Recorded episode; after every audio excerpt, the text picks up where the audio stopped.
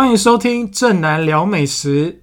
节目的第一集。先跟大家自我介绍一下，我是正南，这是我的绰号。因为高中的时候呢，同学说我长得很像《蜡笔小新》里面的正南，李平头，很爱哭的那一个。那这个绰号其实就一直跟着我到现在。平常呢，我的工作是一位美食记者。那大家通常听到我的职业啊，眼睛都会射出非常羡慕的眼光，然后大部分的人都会说：“哇，好好哦，你一定每天都在吃吧？”但其实我每次听到这句话，我都会觉得说：“你们说的应该是猪吧？”因为实际上，美食记者的工作。的确会有吃美食的时间，但我觉得大概只有占三成左右，因为多数时间我们还是得设定好一个主题，然后去找相关的店家跟老板约采访，然后回家写稿，所以其实没有大家想象中这么美好，好像整天都在吃好料。那我在美食这个领域呢，大概也累积了十年的资历，从路边摊、小吃店到台湾米其林餐厅，其实加起来已经超过呃，应该有上千个店家了。所以我想说，开一个 podcast 来聊聊我真心喜欢的食物，或者是店家，甚至是呢，我观察到一间餐厅它会成功或是失败的原因。第一集呢，我想从我生长的地方开始介绍。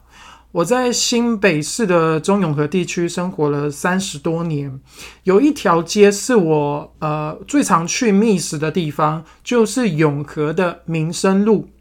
我把它称作永和的隐藏版夜市。为什么会这样说呢？因为这条街啊，虽然只有短短大概两百公尺。至少聚集了超过六十个餐饮店家，举凡你想到的夜市小吃，像是章鱼烧啊、串烤、卤味、咸酥鸡、臭豆腐、串冰等等这些，在这条街其实通通都买得到，选择非常多样化，可以说是在地人的厨房。尤其是你晚餐、宵夜的时段来，很多店都是要排队等待的哦。那我最常吃也最推荐的就是一间没有名字的肉圆店，但它的招牌上面就写着大大的“肉圆”两个字，再加上它的生意非常好，常常都在排队哦，所以非常好找。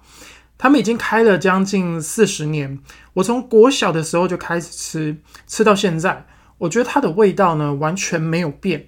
老实说，这其实是一件非常难的事情，因为在我这个采访的过程当中哦，我觉得很多小吃店会因为传承到后来，他为了要省成本，或者是要加快它的制作速度，那个味道就跑掉了。那他们家的肉圆有什么特色呢？第一个，它是改良屏东潮州肉圆的做法，所以它是用清蒸的。那这在北部比较少见。因为大部分吃到的都是油炸或者是这种呃半油泡的方式。那第二个，它的肉圆都是现做的，所以你在店里面用餐的时候，你会看到老板娘就在厨房里面马不停蹄的包肉圆，她的动作非常的迅速利落。她包好了一笼呢，就要马上送去蒸，不然会来不及卖。老板娘跟我讲说，他们一天最少可以卖出七百粒的肉圆。生意非常非常的好，那它到底好吃在哪里呢？因为它肉圆的外皮啊是用再来米浆跟地瓜粉打成的，那蒸出来之后，它的口感呢是比较偏软，但是它是有弹性的哦，不会糊糊烂烂的。肉馅呢很单纯，就只有猪的后腿肉，那没有什么香菇啊、笋丁啊这些其他配料，它其实就是吃猪肉的香气跟甜味。肉圆上面呢会淋两种酱汁，一个是用米浆跟酱油组成的褐色的酱汁，然后一个是粉红色的甜辣酱。那如果像我自己在店里面吃的时候呢，我都会在家，就桌上它会有那个蒜头汁，还有另外就是朝天椒酱油。那这个两个酱我通常都会再加，那因为因为我觉得这样沾着吃哦，非常的够味。一份是两颗，如果你怕吃不饱。你可以点三颗，它一样会帮你装在同一个盘子里面。那我通常呢会再配一碗四神汤，其实四神汤到处都喝得到，但我特别喜欢这家的味道，是因为我觉得它的汤哦很甘甜，然后不会水水的没有味道，还带一点那个药酒的香气。那里头的配料呢，像是薏仁啊、莲子、山药这些料，它都煮得很透，可是它又有薄有各自的口感。那你像这样点一套一份肉圆。一碗汤，其实我觉得当晚餐，或者是你半夜如果真的肚子饿，你买来当宵夜，其实都还不错。那第二个呢，我要介绍的是卤味，它就开在肉圆旁，就是肉圆店旁边的骑楼下，它的名字叫做永和专业卤味，它的生意也非常好，差不多就是将近晚上六点的时候会开始卖，大概到八点的时候就打完收工，所以你不会吃到隔夜哦。没有卖完的卤味，那它的卤味是吃冷的，买到手其实你就可以直接打开就开始嗑。那其实我觉得这种比较属于偏干式的卤味哦，食材新不新鲜，然后你的卤汁有没有入味，其实你一吃哦，你就会马上知道。